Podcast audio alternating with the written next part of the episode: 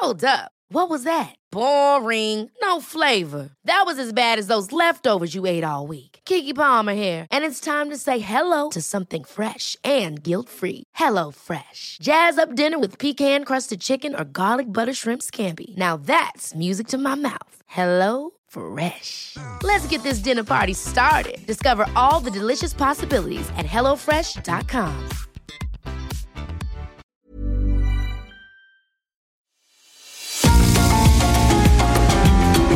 GastroLab es un lugar donde cabemos todos. Aquí encontramos historia, recetas, producto, materia prima, vinos y un sinfín de cosas que a todos interesa. Ya que con cocina y vino se aprende en el camino. Déjate llevar por el chef Israel Arechiga a un mundo delicioso que da como resultado GastroLab.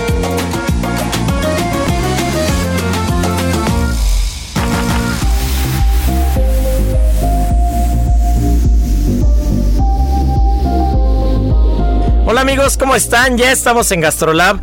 Ya saben que el fin de semana nos toca chacotear alrededor de la mesa, hablar de buenos productos, de buenos restaurantes, buenas recomendaciones, buen vino. Y hoy no puede ser diferente. Tenemos como cada ocho días a mi querida Miriam Lira, que nos va a estar platicando de un restaurante bastante particular, de lo que sale en las páginas de Gastrolab.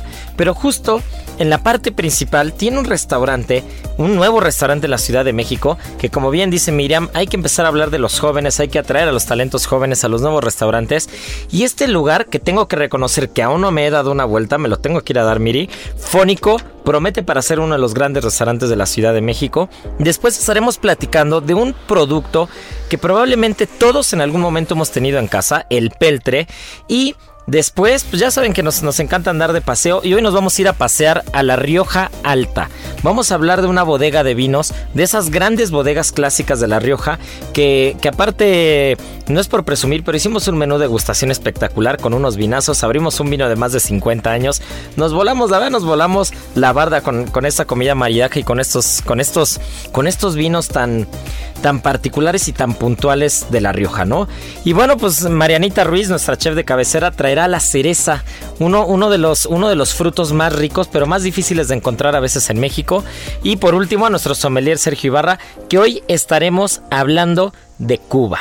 Hoy nos vamos a ir a Cuba, hablaremos del ron, música cubana. No saben qué rico programa el día de hoy, así que no se despeguen porque comenzamos.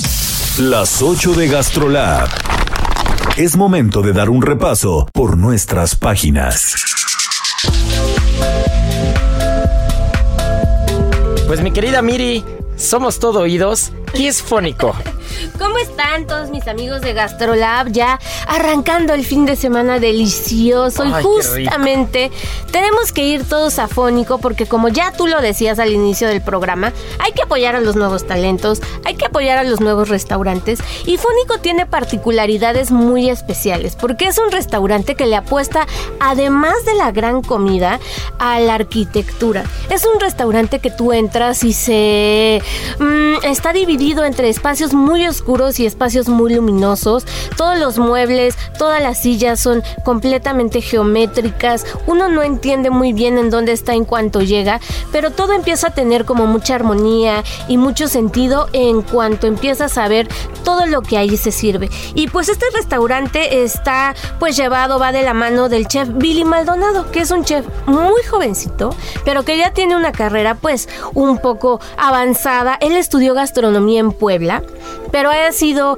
estudiante ahí en el Cellar de Can Roca, un restaurante pues premiadísimo en el mundo. También estuvo en un restaurante muy importante en Nueva York que se llama Jan George en el French Laundry de Thomas Keller. Entonces es un Uy, cuate uno, uno de los que- templos de la cocina. Sí. Uno de los templos, o sea, dos de los templos de la cocina mundial, ¿no? Uno en Así Estados es. Unidos y otro en Girona, en. Cataluña. Que, que yo siempre he dicho cuando, cuando a los alumnos que tengo me pongo a platicar con ellos, siempre les digo, a ver, el hecho de pasar por las cocinas de esos restaurantes no quiere decir que vas a cocinar igual que los chefs de esos restaurantes. Claro, ¿no? Y seamos muy honestos, la cocina que se aprende, la cocina de mano, no es tanta en estos restaurantes como si aprendes de disciplina, de detalle, de técnicas, de algunas otras cosas, ¿no? Digamos que las bases están ahí, ¿no? Así es.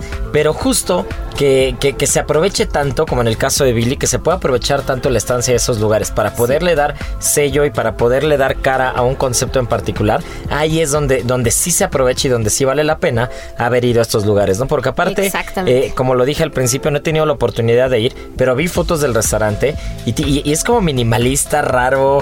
Es muy peculiar, es un Es lugar que te invita a ir. Exactamente. Y pues justo lo que decías, su comida está enfocada en el noroeste de México. Entonces, ¿qué vamos a encontrar ahí? Mucha pesca, mucho terruño y mucha brasa. Entonces, imagínense la combinación, pues tiene como todos estos sabores, pues que contrastan muchísimo, pero que al mismo tiempo, pues hacen un sentido muy, muy especial, ¿no? Y que te llevan a dar un paseo, pues, por todos esos estados, ¿no? Por Sonora, por La Baja. Entonces, es un lugar al que definitivamente tenemos que ir. Y bueno, el nombre de Fónico es una abstracción de la palabra afótica, que es esta zona más profunda que está en el océano, donde no alcanza a penetrar la luz del sol. Entonces Ah, es muy chistoso porque como les decía, hay lugares que están muy iluminados que pareciera que entra por ahí como mm, los destellos de luz y otros muy oscuros que justamente hacen referencia pues a este a este punto en el fondo del mar que se llama afótica. Ah, pues mira, yo hubiera imaginado que se refería a- al sonido, ¿no? Como afónico, algo así. Sí. Pero no, mira, tiene que ver con la luz. Sí, Y sí, qué sí. curioso, qué buen dato. Es curioso y además está padrísimo que los nuevos restaurantes estén integrando tantas cosas, ¿no? Que ya no solamente se vea como reflejado todo el trabajo en la cocina, sino que también en el mobiliario, en que realmente tengas una experiencia completamente sensorial alrededor de la mesa. Es que una de las cosas más importantes que tenemos que entender es que cuando tenemos un concepto nuevo, un nuevo restaurante, tenemos que darle una cara. Sí. ¿no? Y esto, esto tiene que, que hacer que la gente que lo ve, porque al final todo se basa en la confianza cuando abres un restaurante nuevo. Así es. Cuando tú abres un restaurante nuevo, tienes que tener un gancho que, que haga que la gente pise ahí por primera vez. Así y una vez que ya pisó, tienes que hacer que se vayan contentos y que se vayan recomendándote, ¿no? Sí, que, claro. que le vayan diciendo a sus amigos, a su familia, oigan, tienen que ir a este lugar. Entonces, cuando tienes una propuesta tan particular, tan peculiar, eh, que de verdad no deja indiferente a nadie, porque tú ves las fotos y, y- y es, una, es una propuesta de cocina que se ve que hay buen producto, Sí. pero que también hay mucho diseño, que hay, o sea, que, que hay, es. que hay una cabeza detrás, ¿no? Exactamente, y entre los platillos que pueden encontrar mucha carne, Justo de- eso te iba a decir, a ver, ¿qué nos de recomiendas? Sonora, mucho ceviche que Uf, también está súper rico y todo toda la pesca que ellos tienen vienen de granjas sustentables y eso está bien bonito Sí. también que le apuesten como a los lugares pues que realmente tienen como esta certificación para traer el producto y que sea fresco que tenga un sentido y que no solamente sea como servir por servir no Sí, hay que ser muy cuidadosos, hemos hablado de eso. Este, recientemente, justo esta semana fue el Día del Medio Ambiente. Sí. Entonces, hay, hay muchas cosas que, que, como siempre lo hemos dicho, desde la trinchera de los restaurantes podemos apoyar y tenemos la obligación de hacerlo, ¿no? Así es. Y Mucho hecho chile también van a encontrar en la carta. Mira, y el, y el hecho de, de mantener productos sustentables siempre va a hablar de un compromiso social y ambiental del restaurante. ¿no? Definitivamente, así es que ya saben, vayan y chequen Gastrolab, vayan a gastrolabweb.com, ahí van a encontrar todo el artículo y se van a sorprender porque este cuate viene con todo. Heraldo Radio. Pero bueno, pues pasando a otras cosas, sí en la línea de los restaurantes, pero ahora del lado de los utensilios, ¿qué hay con el tema del peltre? Porque hay como que muchas historias alrededor de si tiene plomo y si no tiene plomo, de qué porcentajes, de si es con cobre, si es estaño. ¿Qué hay con el peltre, Miri? Pues justamente, ¿quién no ha tenido una vasija, unos cubiertos? Todas las abuelitas en algún punto de su vida, o todos hemos encontrado alguna cucharita por ahí en la casa que es de peltre. Pero pocos nos hemos puesto a pensar de qué es este material. Solamente lo vemos ahí verdecito, con algunas motitas blancas, muy curiosos, muy bonitos. Y pues ya, ahí pasa desapercibido, ¿no? Y pues alguna de sus características más importantes es que son, pero duraderos, pero que bueno, esa cuchara la puedes meter una y mil veces en la sopa y no le va a pasar absolutamente nada. Entonces, todas las piezas que se fabrican en este material están volviendo a estar muy en tendencia en todo, el- en todo México, en todo el mundo incluso, porque dan este sentido como de, uno, de pertenencia y, como dos, como de tradición. ¿no? Como de combinación. Sí, o sea, incluso sí. nosotros en banquetes tenemos un plato base con peltre, Ajá. que este, que a veces eh, e- ese es otro de los, de los temas que hay que tener mucho cuidado con el recubrimiento y todo esto. Sí, sí, sí. Pero cómo le da un sentido totalmente mexicano folclórico el solo hecho de tener un plato de peltre. Totalmente, bueno, hay quien los ve y bueno, su mente tiene ahí un momento ratatouille, aunque no coma nada, pero se va volando a la infancia y dice, mi mamá me hacía mi, mi crema de verduras o mi sopita y mi cuchara y bueno. Es que quién no ha tenido esa cuchara azul, esa típica cuchara sí, azul sí, de peltre, o el pocito ese en el que te sirven el champurrado o el Así café. es, sí, sí, sí. Y pero bueno, es una combinación de metales. En su mayoría es más de un 85%. Y ahí ya nos metemos con el tema de, pues, toda esta polémica de que si tiene mucho cobre o no. El 85% del poltre es estaño. Entonces de ahí ya vamos empezando. Y se combina muchas veces con antimonio, con cobre o con plomo. Que ahí es donde entra como toda esta onda de, híjole, quién sabe si sea tan bueno usar el peltre porque tiene mucho plomo.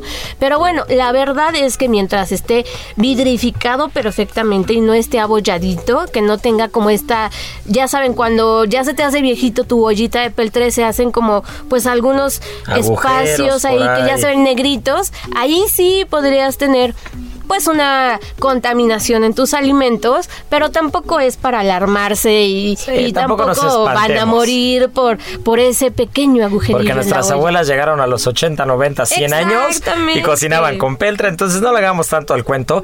Entiendo que de verdad, este tampoco estoy diciendo que mañana agarremos y tengamos todo el plomo. Sí, no, no, no, quiere decir no. eso, no nos malinterpretemos, pero voy a poner un ejemplo muy claro, ¿no? Sí. Uno, uno muy tradicional y uno muy moderno. Ok. Uno muy tradicional, la madera.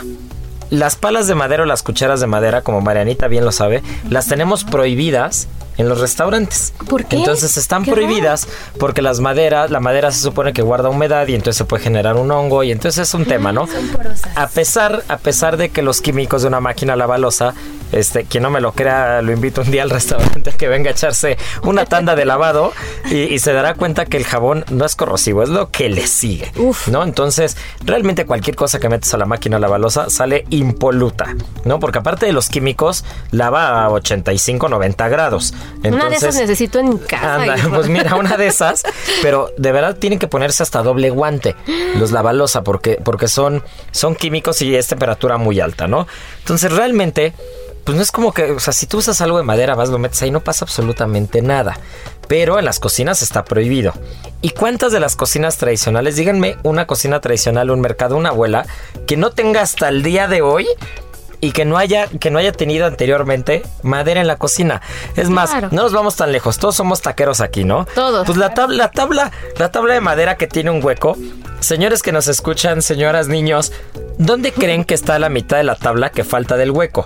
Pues todos nos hemos comido la mitad de la tabla, ¿no? O sea, si tú ves una tabla que en las orillas tiene 20 centímetros de alto y en el centro ya nada más le quedan 10 del hoyo de que está pique y pique y pique, perdón, la materia no desaparece.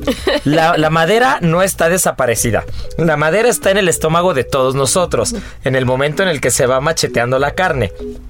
¿Y quién se ha muerto por un tema de madera? Pues nadie, ¿no? Entonces, No, y un ejemplo moderno es el teflón. Entonces, el teflón es un gran aliado para ciertas cosas, para ciertos platos, para, para, para poder hacer unos buenos hotcakes, unos huevos estrellados, ciertas cosas.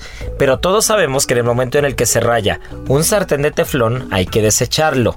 Entonces, quien quiera tener en su casa el sartén, el sartén rayado durante uno o dos años más, pues entonces ya sabe a lo que se atiene. Ya es un tema personal. claro. Si, si, si vemos el deber tanto en el, tanto en el peltre como en el, eh, en el teflón, en el momento en el que se daña, en el que queda expuesto el metal, en ese momento ya no lo puedes usar. No, quiero usarlo tres años. Ah, bueno, pues entonces todo quieres, ¿no?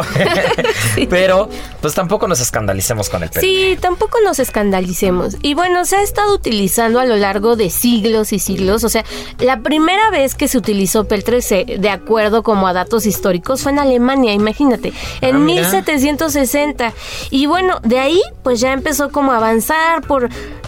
siglos y siglos y llega a México pues con todo este sincretismo y tal y algo que sí es muy particular aquí en nuestro país son esas matitas blancas. ¿De dónde salen esas matitas? Bueno, el color verdoso o azuloso, cada quien decide de qué color tiene su pel- peltre, pero bueno, el más común y el más tradicional es este color verdito y pues se va horneando y va saliendo y las matitas son una calcomanía, Isra. Yo no sabía eso y me sorprendió mucho y me causó hasta mucha mucha ternura porque le ponen a la pieza una calcomanía de matitas. Yo pensaba que tal vez las hacían con un pincelito, no sé, pero es una calcomanía y después vuelven a hornear la pieza.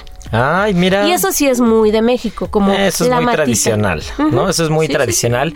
Pero bueno, entre que sí es Alemania, que sí es México, que sí es Peltre, que sí es tradicional, Vámonos a otro lado. Seguimos en Europa. Nos vamos, a nos, vamos de Alemania a La Rioja. Nos vamos a pues. España. Heraldo Radio. Para empezar, cuando hablamos de La Rioja Alta, quiero aclarar dos cosas. La primera es que La Rioja Alta es una zona de La Rioja. La Rioja Alta tenemos la Rioja Alta, la Rioja eh, Baja y tenemos la Rioja Oriental que se le llama ahora, pero antes era la Rioja Alavesa, que es una parte de la Rioja que está en País Vasco en Álava, pero pues ya realmente se le llama Rioja Oriental. Pero la segunda cosa es que cuando hablamos de Rioja Alta en bodegas de vinos, hay una bodega que se llama la Rioja Alta. Exactamente. Entonces, ¿qué hay con ello? Porque, porque vino Guillermo. Sí, es que fue un evento muy especial que justamente se hizo en Ceru, en el que Guillermo... Eso, el comercial. En el comercial completo. En Lomas. Vino el presidente de La Rioja Alta a hacer un Lomas, que se llama Guillermo de Aranzábal.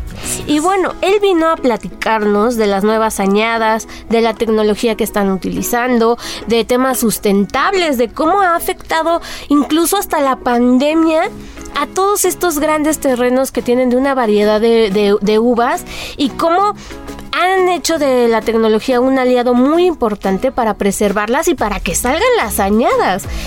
Que es una, es una, perdona Misra, es una bodega que tiene ya pues un rato, 1890. O sea. A eso iba. Dicho sea de paso, Guillermo debe tener 60 años, cuando menos, 60, 65 años, y es la cuarta generación de la bodega. Es la cuarta generación. Y estamos hablando de tecnología, estamos hablando de cosas, y es la cuarta generación. Sí, y se formó esta bodega con familias entre vascas y riojanas, hicieron ahí una conjunción pues muy importante y también muy interesante para empezar a forjar estos vinos que son muy especiales que tú sabes mucho de ellos y que ahorita nos vas a platicar de qué travesura hiciste ahí durante me, la me, me puse la del Puebla, la verdad. Sí, se vio, nos sorprendió a todos porque estamos todos degustando eh, la cata en Ceru y de repente Isra saca una botella de más de 50 años de esta bodega.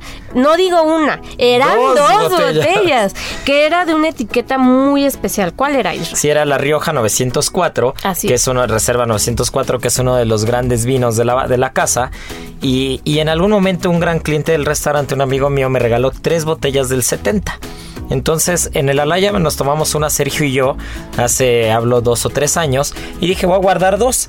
Entonces este, pues resulta que viene el dueño de la bodega, que viene el Caselvino, que viene Guillermo y dije me voy a traer un par de botellitas, una para que me la firme y la otra pues para ponernos guapo y probarlos todos, ¿no? Porque realmente un vino que tiene más de 50 años pues no es como que lo abres un día cualquiera en tu casa y te tomas una botella completa. ¿no? Entonces, ese es el tipo de vinos que hay que abrir con gente que le sabe, con gente que lo aprecia, con gente que le gusta. ¿Y quién más va a saber apreciarlo? ¿Quién más nos va a poder platicar? ¿Quién más lo va a poder hacer? Si no es el dueño de la bodega y el que lo hace, ¿no? Entonces, justo me firmó una, que ahí la tengo en casa otra vez de regreso en la cava, y una la abrimos y estaba ahí pues Jesús Díaz, un gran amigo nuestro, Chuchi, estaba Andrés Amor, estaba por ahí el Chanclas de la taberna del Chanclas. Había, había mucha personalidad ahí comiendo. sí. Aparte de Guillermo, evidentemente, como presidente de la bodega. Y pues dijimos, pues venga, que se haga. Se tuvo que sacar el corcho con flejes. Y con una delicadeza. Eh, la tarea la tuvo que hacer Andrés Amor, que bueno, es un expertazo en vinos, pero lo hizo con tal delicadeza. Yo creo que se tardó en abrir esa botella unos 10 minutos para no contaminar, pero con ni un pedacito de corcho el vino, ¿no?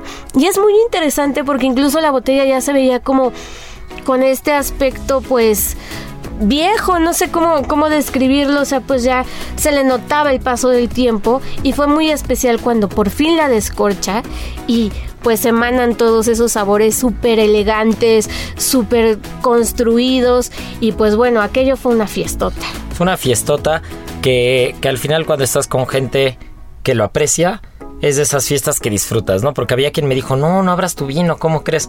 Ah, hombre, si tenía tres, ya me tomé uno hace dos años. o sea, voy a tener dos vinos del 70 en la casa, que tengo por ahí uno del 47, imagínate, un Don Periñón del 61. O sea, tengo vinos viejos, ¿no? son vinos que ya no voy a abrir. Ya me quité la cosquillita de abrir este segundo. Lo abrí con las personas que tenía que abrirlo. El otro del 70 se va a quedar ahí por siempre. Ya no, no tiene sentido abrirlo, ¿no? Claro. Y aún así, pues me, me tomé bastante, un par de copitas de esa, de esa botella de, que abrimos en Ceru. Y, es un vino sorprendente por la edad, pero nada más, ¿no? No deja, no deja de ser un vino.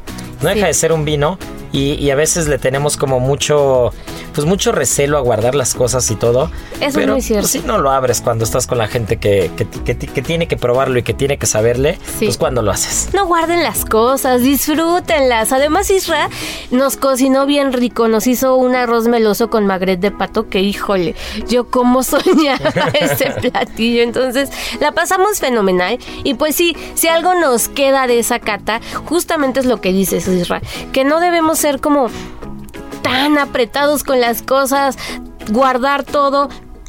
Hay que escoger los momentos y hay que hacerlos especiales. Y ese momento se convirtió en uno muy especial en Cerulomas, justamente porque más allá de la botella, pues se convirtió en una convivencia entre amigos, con gran comida y pues un momento muy especial, ¿no? En el que no solamente nosotros salimos sorprendidos, sino incluso el presidente de la misma bodega, que era quien nos venía a enseñar, ¿no? No se esperaba nunca que fueras a sacar, pues, esas dos botellotas. Y, la verdad es de que el maridaje es, es una cosa e incluso sencilla, es una, es una cosa fácil cuando tienes vinos de tanta calidad y con tanta historia.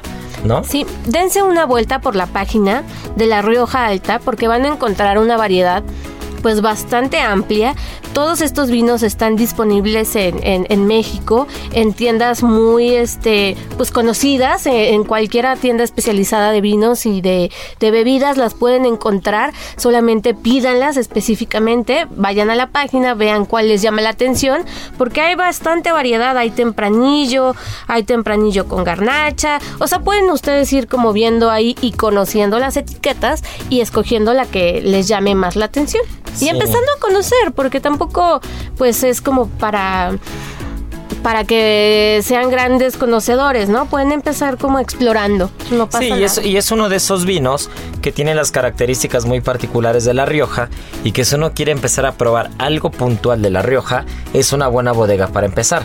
no es, una buena bodega para empezar para entender los vinos de La Rioja, para entender las diferentes zonas de La Rioja y para poder hacerse eh, un panorama completo de cómo es una bodega clásica, una bodega que lleva más de 130 años, pero que incorpora nuevas tecnologías y que no se queda con los brazos cruzados, ¿no? Así es. Sino es una bodega que hace muy bien las cosas y este y pueden venirse a Ceru también, se echan un arrocito de pato, piden uno de estos vinos y estamos hechos, ¿no, Miri? Sí, y un pescadito también. Uf, a las brasas, ¿por pues, qué no? pues, pues ya no sigas, Miri, porque este todavía nos queda media hora de programa. Vámonos. Y ya estamos aquí con la tripa gruñendo. Marianita ya volteó con cara de silla, tenemos hambre.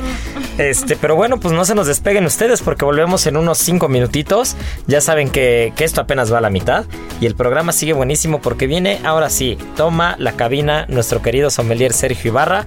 Estaremos con una canción que es una de las obras de arte de la música cubana, de la música americana, este, incluso yo diría mundial, de verdad. Porque no sé ustedes, pero yo ya empiezo a sentir en la cabina un aroma de ron. Yo también. Y la canción de Chan Chan de fondo. Uf, qué delicia. Venga, pues esto es Gastrolab, no se nos despeguen. Gastrolab es un lugar donde cabemos todos. Vamos a una pausa y regresamos.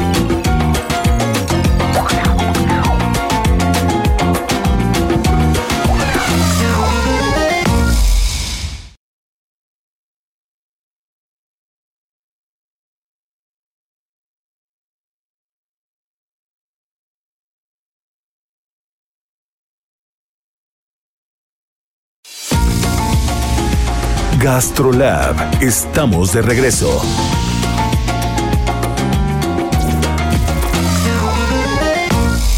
¿Sabías que el pepino no solo es bajo en calorías y rico en agua, sino que también posee múltiples vitaminas, potasio, hierro y calcio? Además, contiene flavonol, un antioxidante antiinflamatorio que cuida del cerebro. Goza de todos estos beneficios y disfruta de un bocadillo fresco, preparando una rosca de verduras bañada en salsa chamoy y limón. Aprende a preparar la receta en las redes sociales de GastroLab en Adicción Saludable, porque la comida rica no tiene por qué ser aburrida.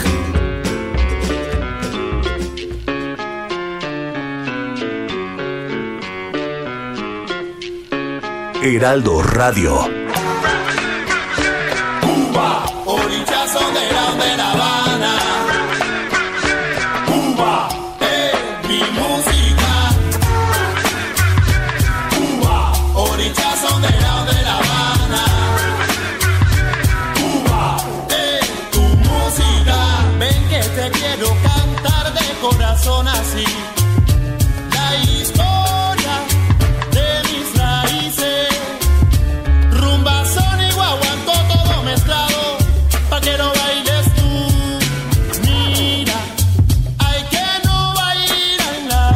Bueno, pues ya estamos de vuelta, tal como les prometí. Aquí tengo al sommelier Ibarra, que vamos a felicitarlo por su cumpleaños, que fue justo el día 2 de junio.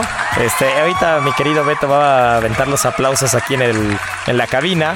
Pero, este, pero bueno, hoy vamos a hablar de uno de los lugares, de una de las regiones que, probablemente más alegría, más ambiente, más buena vibra hay. Y es el Caribe, Cuba particularmente, una isla donde todo el mundo es feliz, una isla donde, donde el ron, la buena comida, el habano no puede faltar, acompañado de una buena canción y acompañado de un buen cóctel con un destilado como es el ron y de un habano, porque recordemos que eso también se marida, ya sabemos, siempre con medida, nada con exceso, este, mayores de 18 años, todas, to- to- todas las letras chiquitas que se puedan imaginar, pero un buen habano, acompañado de un ron de un ron cubano, por supuesto, y escuchando una buena canción que ahorita ya diremos un par de joyas que son obras de arte, pues mi querido Sergio no nos falta nada más que el Caribe. Seguro, y, y digo, después de todo lo que conlleva, yo creo para tener una pieza musical, yo creo que también el ron es como otra, otra obra de arte que ha hecho felices a mucha gente, ¿no? De repente también tiene ahí pura. como, como sus historias donde, donde todo el mundo se quiso quedar el monopolio, pero, pero hay algunas, algunas bodegas de, de ron que se han quedado para, para Cuba, como, como es la, el tema de Habana, ¿no? Habana Club. Habana Club en algún momento Bacardi eh, quiso monopolizarlo y lo estaba vendiendo en, en Estados Unidos. Pero por ahí pues ya la gente de, de Habana creo que se, se asesoró y, y hizo una sociedad con, con Pernod. Entonces Pernod eh, pues tiene la, la marca de Habana Cuba que es el, el mero ron cubano. Claro. ¿no? Y pues cómo no, y, y lo hicieron como que en memoria también de pues pues de la isla, ¿no? De La Habana. Y cómo no recordar al maestro Francisco Repilado Muñoz, conocido como Compay II, que él eh, pues es el como el fundador o el o el comandante de esta buena banda que se llama Buenavista Social Club. Que incluso ahora hay un documental por ahí, ¿no? En, la Netflix donde, donde a lo mejor si se quieren introducir un poquito más en, en este rollo así tropical, esta música caribeña, estos maestros jazzistas que de verdad hacen algunas obras maestras que, que nacen en, en memoria a un club que, que existía en La Habana antes del exilio y, y ellos pues recrean esta agrupación en el 90 y este género de son cubano, esta, esta propuesta así guapachosa, pues cómo no recordar esos cócteles interesantes, ¿no? Yo creo que podríamos empezar con algo bien sencillo que todo mundo tiene en su refrigerador, limones, seguro todo mundo tiene limones, azúcar y hielos, no necesitamos nada más. Eh, la, la licuadora a la mamá o el, molcajete a la mamá. Y pongan, es bien sencillo, anótenlo. Si quieren, pónganle un poquito, digo, tomen una libreta, tomen un- una pluma, bien sencillo, cortamos yo creo que dos limones en, en cuartitos, fácil, pondremos dos cucharadas de azúcar, si tienen licuadora, muélanlas, muélanlas. Si no en un mortero. Y si no, en un mortero lo que queda más rico porque los aceites de, de limón no se llegan a amargar tanto como en la licuadora. Hay una máxima de coctelería que mueles primero el, la- el limón y el azúcar o, o lo martajas porque si le pones al alcohol como que le quitas esa esencia, ¿sabes? Entonces ya una vez tenido desmolido ese producto, agarramos un vaso cortito que que si nos queremos escuchar gourmet es un vaso old fashion, pero si tienen un vaso chiquito en su casa pueden hacerlo. Lo llenan de hielo, vierte- vierten la mezcla y pues fácil, yo creo que dos onzas de ron, dos onzas de ron si la cuentan vertiendo la botella serán alrededor de 14 segundos contándolo rápidamente en la mente. Y pues ya me estoy saboreando este cóctel. Sí, no, qué delicia, porque aparte eso, eso ya, eso ya, ya, ya, ya se siente como el Caribe, ¿no? Ya lo decías de Compay Segundo, que imagínate nada más, falleció en el 2003, vivió 95 años, ¿no? Entonces, Maestrazo, imagínate 95 maestrazo. años, uno de los grandes maestros de la música caribeña, de la música cubana. Y, y ese mojito que Sergio nos acaba de dar la receta, eh, acompañado de algo tropical, ¿no? Acompañado de una yuca, acompañado de arroz, acompañado de fruta, ¿no? Como que todo es muy tropical, todo es muy relajado, todo es muy guapachoso. Y, y- y teniendo a Buenavista Social Club de fondo con esta mítica canción Chan Chan. Imagínate, Checo, no falta nada. Yo ya me siento en el. Caribe, yo ya tengo el mojito en una mano, ya tengo un platito con yuca, con un poquito de mango, con frutas del otro lado.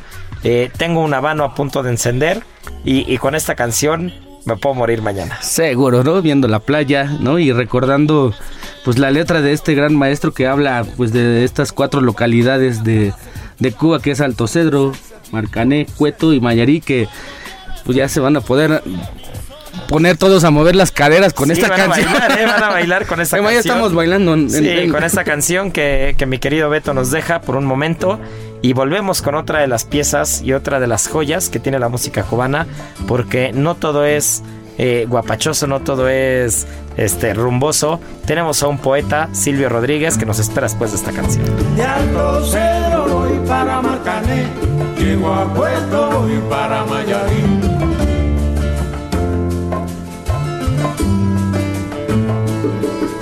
De Alto voy para llego a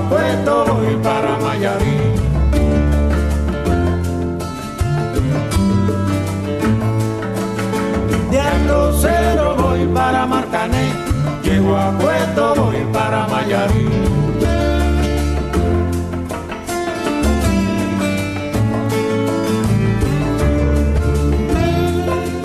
Heraldo Radio. Pues ya estamos de regreso, mi querido Sergio. Y, y ahorita que hablábamos del ron y justo lo que estábamos platicando, eh, no nos dejarás mentir porque tanto tú como yo en los restaurantes lo hemos visto. El ron llegó para quedarse. El ron lo toma eh, desde, desde las personas que, que- que más dinero pueden tener en el mundo, desde las personas más fifís, si lo quieren llamar de alguna manera, este, hasta todos nosotros, mi querido Sergio, ¿no? Cocineros en, en el barrio, en donde sea, el ron siempre es bienvenido. El ron rompió fronteras. El ron yo he visto, y tú lo sabes mejor que nadie, hay grandes empresarios en este país que llegan y toman el típico ron blanco del murciélago con coca y hielos. Y, y- Que si y- lo toman ellos, que no lo tome yo, Claro, señores. ¿no? Entonces, realmente, realmente el ron es muy apreciado. Eh, en México particularmente, pues el ron llegó para quedarse, ¿no?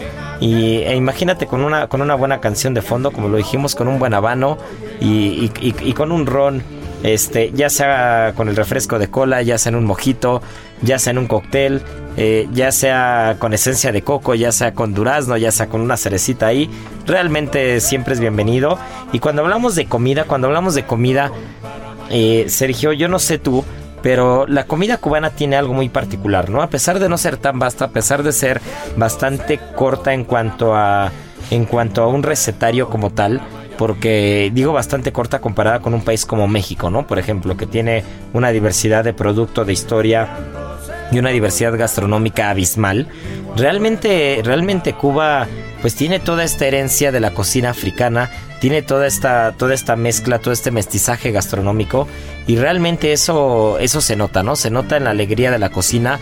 Eh, son platos que, que si bien no están cargados de proteína, que si bien no están cargados de, de una materia de prima, de una materia prima costosa como tal, pues siempre van a tener esa alma, van a tener ese espíritu, van a tener ese colorido y, y unos buenos moros con cristianos, un buen lechón asado, eh, realmente una, una, una ropa vieja, ¿no? Imagínate con, con un buen un buen roncito, un habano. Y ahora mi querido Silvio Rodríguez de fondo, ¿tú qué dirías? Pues yo creo que el, en, en la parte de la trova y, más siendo uno de los maestros más reconocidos en, en este género musical, no podría faltar, pues como tú dices, la guitarra, ¿no? De antemano, una buena lírica, porque es, es una letra muy profunda, realmente es, es un poeta que, que llega a involucrar eh, pues toda esa esencia de, de él, ¿no? De él, pero también esas historias que, que van como que eh, en, la parte que él vivió a, lo mejor o, sintió en, esa revolución cubana que, que mucha gente pues ha tomado sus canciones ya partes como de su vida no te, te hace transformar eh, pues esos momentos tan tan tan profundos y yo creo que si estuviera escuchando Silvio Rodríguez en este momento pues claro que estuviera también pensando en una fogata estuviera pensando en un buen ron añejo ¿por qué no? Tendría que ser añejo para, para, para que fuera solo, ¿no? No sé decir que, que ese ron pues, pues entre cada vez en, en- tu cuerpo y te raspe la garganta y de repente prender, ¿por qué no? Un buen habano, un buen habano y, yo creo que si a la gente le gusta pues entre el ron, el habano y, y- y las guitarras estuviera rolando ya la guitarra, el habano, el ron por todos lados y si no, cada quien que elija una canción de, de trova y sería una locura, ¿no? Pues ya nos pusiste el escenario perfecto, Sergio. Creo que, creo que mejor imposible. Y con esta pieza, de verdad, esta obra de arte, realmente esa es una de esas canciones que igual te ponen la piel chinita, ¿no? Y en el contexto en el que nos acabas de decir, realmente no hay cómo no disfrutarla. Seguro. Saludos a Germán, que le gusta mucho esta canción y ganó una vez ya en el programa. Me hiciste recordar de ese buen amigo, así que súbele, Germán. Ojalá que las hojas no te toquen el cuerpo cuando caigan. Para que no las puedas convertir en cristal. Que la lluvia deje de ser milagro que baja por tu cuerpo. Ojalá que la luna pueda salir sin ti. Ojalá que la tierra no te bese los pasos. Ojalá se te acabe la mirada constante, la palabra precisa, la sonrisa perfecta. Ojalá pase algo que te borre de pronto, una luz cegadora, un disparo de nieve. Ojalá por lo menos que me lleve la muerte para no verte tanto, para no verte siempre en todos los segundos, en todas las visiones. Ojalá que no pueda tocarte ni en canciones. Y ahora, el sabor oculto. Pues Marianita Ruiz, ya hablamos del Peltre, ya hablamos de Fónico, ya hablamos de la Rioja Alta, ya escuchamos a Chan Chan, ya escuchamos a Silvio Rodríguez, ya destapamos el ron, pero no podemos irnos sin el momento rico, sin el momento del producto particular. Y hoy traes uno de esos frutos que a mí me matan, de esos frutos que, que- yo podría aceptar y comerme un kilo. Que, este, que no nos podemos comer las semillas, hay que ser muy cuidadosos porque tienen cianuro, ya nos platicarás tú eso. Pero la cereza para mí es la fruta, la fruta para un maridaje así excepcional de vino, de vino dulce, de oporto. Es así como, wow, ¿qué hay con la cereza? Sí, el día de hoy les traigo una de mis frutas favoritas como repostera, hablando, hablando gastronómicamente, creo que es un fruto muy eh, particular y que le podemos sacar mucho jugo y que eh, desafortunadamente solo tenemos tres meses al año. ¿En México hay cereza? Eh, sí, pero en realidad muy poca, no es tan buena y las que encontramos son como estas como híbridos que vienen como, no sé, están muy raras, la son verdad. como son como raras, ¿no? Porque Sí. yo tenía yo tenía en el imaginario que, o, o- o tenía yo la idea de que en verano, las que llegan aquí en México en verano, son las de Chile, que es invierno en, el, en, en Sudamérica, y las que llegan aquí en invierno son creo que españolas o son europeas, que es cuando es invierno allá, pero no estoy muy seguro.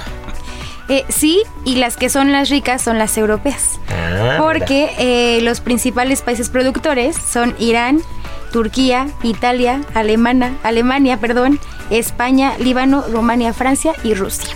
Ah, mira. Esas son las, bueno, las mejores, son los principales. Por primera vez los chinos no, No son aparecen en esta no aparecen lista. en el top 10 de Ah, no, Pero- perdón, un update. No, los chinos son el número uno. no Ah, no. ahora sí los chinos no figuran, pero bueno, les platico un poco. Eh, tiene dos nombres, la cereza cerezo o se llama guindo también. Ah, mira, eso no lo sabía. Solo Guindo. guindo. Porque hay dos tipos de cereza. Una que se llama Prunus avium, que es la dulce, la que conocemos todo de este color como muy oscuro. Y la Prunus cerasus, que es la guindo. Esta es un poquito más ácida y, cua- y cua- cuando son color como rojo, como rojo así carmín. Vivo. Exacto, esas no son tan ricas como las que son como más oscuras. Esa es como la diferencia. Eh, son del género Prunus y son familia de los ciruelos, de los almendros, albaricoque, de los duraznos. Y se tiene registro que existen por ahí del año 1, bueno, más bien del siglo 1 antes de Cristo, y que se daban entre la zona del Mar Negro y el Mar Caspio. Ah, mira. Son muy, muy viejas. Eh, ya después de ahí, como por ahí del 6000 antes de Cristo, las machacaban y el jugo lo fermentaban y entonces eso hacía era como lo que ellos consumían como alcohol, era de las cerezas. Y como son originarias de Asia, se dice que llegaron a Europa eh, por los pájaros. Con las migraciones de los pájaros, ellos fueron quienes empezaron a llevar las semillas y otros también dice que pues por las migraciones humanos, hu- humanas más bien, pero fueron principalmente por los pájaros. En Europa los romanos los ocupaban muchísimo y para los griegos eh, la cereza era símbolo de la belleza. Ay, estoy totalmente de acuerdo, porque aparte las cerezas son hermosas. O sea, tú ves de repente el tallito de dos cerezas unidas y es así, es, es, es una fruta perfecta. Me encanta el brillo, me encanta el color, me encanta el sabor. Ay, amo las cerezas. Yo veo cerezas, de verdad es que les voy a enseñar mi teléfono. Veo cerezas, tengo 500 fotos en la mano, en la mesa, un montón, una sola, la. De verdad, así le tomo foto, hago sesión de cerezas. Pero bueno, en la península ibérica hace no mucho hicieron como, bueno, eh, estaban construyendo algo y encontraron como eh, pinturas. Y se dieron cuenta que ocupaban las, las, las semillas como, co- como cuentas, como collares. Que hay que ser cuidadosos ahí. Exacto, pero como todo en esta vida hay una cláusula en las cerezas. Cuando las consuman, letras chiquitas. las letras chiquitas, hay que, o solamente es como la carne y el hueso, no sé si ustedes lo hagan, pero yo hago con algunas cosas. Por ejemplo, el durazno me gusta como jugar con el hueso. No lo hagan con el de la cereza porque tiene cianuro. Entonces, pues es un poco tóxico. Sí, evidentemente hay una cobertura muy gruesa. No es como que si la muerdes sin querer ya te, vas a intoxicar o envenenar. Pero si uno está rompiendo los huesos de la cereza, si uno lo rompe y se come la parte de adentro, como por ejemplo el ejemplo del mamey, ¿no? Que si tú pelas el hueso del mamey, que es el pixtle, pero no lo cocinas o no lo fermentas o no le das este algún, algún terminado y te lo comes crudo, también ese es el aroma que tiene el pixtle, no es el cianuro. Y también los, los huesos de las manzanas, las semillas de las manzanas lo tienen. O sea, hay muchas frutas, pero las cerezas de las que tienen mayor cantidad de cianuro. Claro, y estamos hablando de una fruta que tiene en realidad muy poquita azúcar. Estamos hablando que 10 cerezas, que son alrededor de unos 50 gramos, solo nos van a aportar 24 calorías y 5 gramos de azúcar. O sea, me estás diciendo que la mordida de chocolate que le acaba de dar Miri a ese chocolate que tiene en la mano, solo esa mordida tiene más azúcar que si me como 10 cerezas. es Dios correcto, mío. probablemente si te comes 20 tenga más la mordida de Miriam de chocolate. Mira, no lo dejes, no es para No me lo voy a comer. Y es de las frutas que tiene más hierro y potasio. Y tiene un, eh, un ingrediente, bueno, los ingredientes como una sustancia que se llaman los antocianos, que esto es lo que le va a dar el color y es muy rico en antioxidantes. Que es el mismo, es lo mismo que tiene el vino, ¿no? Que Sergio, este, cuando habla de los antocianos, de qué bonitos antocianos tiene un vino, justo se refiere a eso, ¿no? Al color del vino, que, y, y- y los y los antioxidantes están presentes en los antocianos. Pero a ver, ya una vez que nos, nos platicaste la historia, nos diste los datos, ¿qué postre harías con una cereza marianita? Es que qué postre no hemos hecho. Es que de verdad yo solo veo cerezas y me vuelvo loca, pierdo la cabeza y quiero Yo que una de las cosas más raras que he hecho de las más raras. Una vez rellené unas con queso roquefort. Uy, y estaban rico. bien buenas. Y hubo otra con un ice wine de Niágara o de Alemania. Cualquiera de los dos. El ice wine es este vino que se hace con uvas congeladas, se prensa y es un mosto completamente dulce y espeso. Y una vez intenté rellenar unas, pero como que no supe, no supe cómo hacer gel o cómo hacer denso. Marianita sabe perfecto cómo se me ocurren así cosas de, oye Mariana, quiero que quites el hueso de una cereza sin que se abra la cereza. sin abrirla. Sin abrirla y en ese hueco rellenes de algo, ¿no? Pues esa tontería Ajá. quise hacer con un ice wine. El maridaje era perfecto, pero nunca pude rellenar mi cereza. Pero también eh, recuerdo alguna cena maridaje que servimos en el Aitana, bueno, que serviste. Así es, no, y que servimos, te tocó el, le tocó el postre al chef. Y entonces eh, Tú fuiste la que lo hizo. quería usar cerezas, de verdad quería usar cerezas, entonces le saqué por la parte de abajo el hueso, lo rellenamos de, me parece que fue como de un ganache de chocolate, y entonces la cubrimos de caramelo y la ponemos así en el plato, y era así como las manzanas estas que venden cubierta de caramelo, pero era la cereza. ¡Qué pero rico! es- eh, ah, es para ese entonces ya era como época de lluvia y entonces el azúcar y el, el clima no fue, no fue lo mío, entonces se empezó a deshacer como el azúcar, empezó, se empezó como a desjugar la cereza y estaba la cena y yo estaba vuelta loca y entonces yo no las quería sacar y todo el mundo quería las cerezas porque ya había visto y yo no las quería sacar porque para mí era una cochinada. Pues fue la cereza. Porque parecía, se empezó a hacer como chiquita, se desjugó tanto que se hizo chiquita y parecía que estaba como encapsulada, porque entre el, en entre el caramelo y la cereza habrá quedado como un milímetro. Entonces decían, ¿cómo lo hizo? Pero de verdad, ¡Tarán! Esos errores de cocina. esos errores de hacen cocina que- y, que, y que así salieron y así quieren más cerezas. Yo no es que no traigo cerezas, porque de verdad hubo unas que ya no pude sacar, pero bueno, fue el postre. Me sentí muy feliz. Sí, tenía una gelatina de flores, tenía un merengue, tenía un bizcocho, tenía una carga de espresso.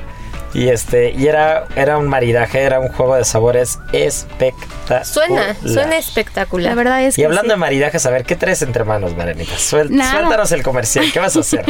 Ya pasó. De, en realidad, el jueves tuvimos una cena maridaje en el restaurante Alaya y el postre justamente fue eso, una cereza. Delicioso, no saben Mi- lo exacto. rico. Miriam eh, eh, nos acompañó ese día, seguramente algún, algún- espero que algún día de estos hable de la cena maridaje, se eche el comercial. Y pues sí, el postre fue de cereza, pero ya no les voy a platicar más porque sé que lo van a ver en las páginas de Gastrolab. Eso, venga. Pues ya, no vamos, no vamos a quemar la nota. No. Este, pero bueno, pues qué, qué, qué rico, qué rico unas cerezas. Pues el programa se nos fue este como maridaje, ¿no? Como maridaje de Sí, vinito tinto, sí, sí, vino de la. Rioja Alta, cerezas, pero no nos podemos ir sin anunciar a la ganadora de la semana pasada, que aparte me da gusto que haya sido esta ganadora, porque nos escucha, me consta que nos escucha, siempre anda subiendo historias este de, del radio mientras va manejando, entonces nunca puede contestar porque siempre va manejando escuchando el radio y ya después me manda las historias diciéndome, mira, sí te venía escuchando, pero esta vez nos consta que se orilló, que se orilló porque nos mandó su foto orillada en la avenida, se orilló para contestar y fue la ganadora. Muy Así que bien, bueno, pues muchas felicidades Charlie Córdoba, Charlie Córdoba una, una, una gran seguidora de Gastrolab, que este, que aparte ya la, ya la tuvimos en, en Gastrolab TV, que este, que vino a cocinarnos un día y, y pues bueno, es una, es una este, gran amiga, gran cocinera y pues qué gusto, ya le haremos llegar su botellita de vino, ¿no? Sí. Es más, la, la vamos a invitar para que venga a platicar del reportaje. Ah, pues ahí está, me late, me late, me late.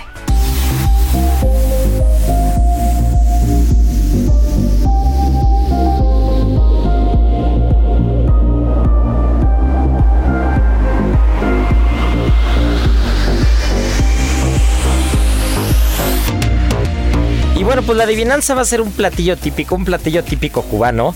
Ya que estuvimos este, por esa parte del Caribe, pues vamos a hablar. Nos tienen que decir, ya saben, arroba Israel Arechiga, A-R-E-T-X-I-G-A.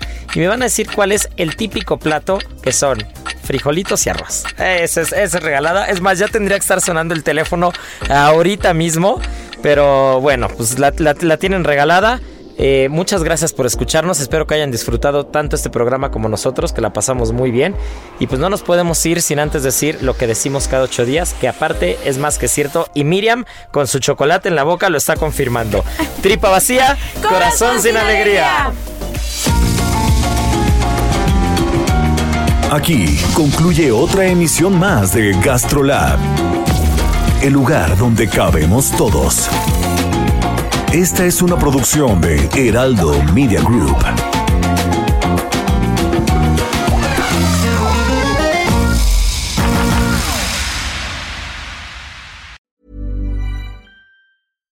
Deserves the best, and there's no better place to shop for Mother's Day than Whole Foods Market. They're your destination for unbeatable savings, from premium gifts to show-stopping flowers and irresistible desserts. Start by saving 33% with Prime on all body care and candles. Then get a 15-stem bunch of tulips for just $9.99 each with Prime. Round out Mom's menu with festive rosé, irresistible berry chantilly cake, and more special treats. Come celebrate Mother's Day at Whole Foods Market.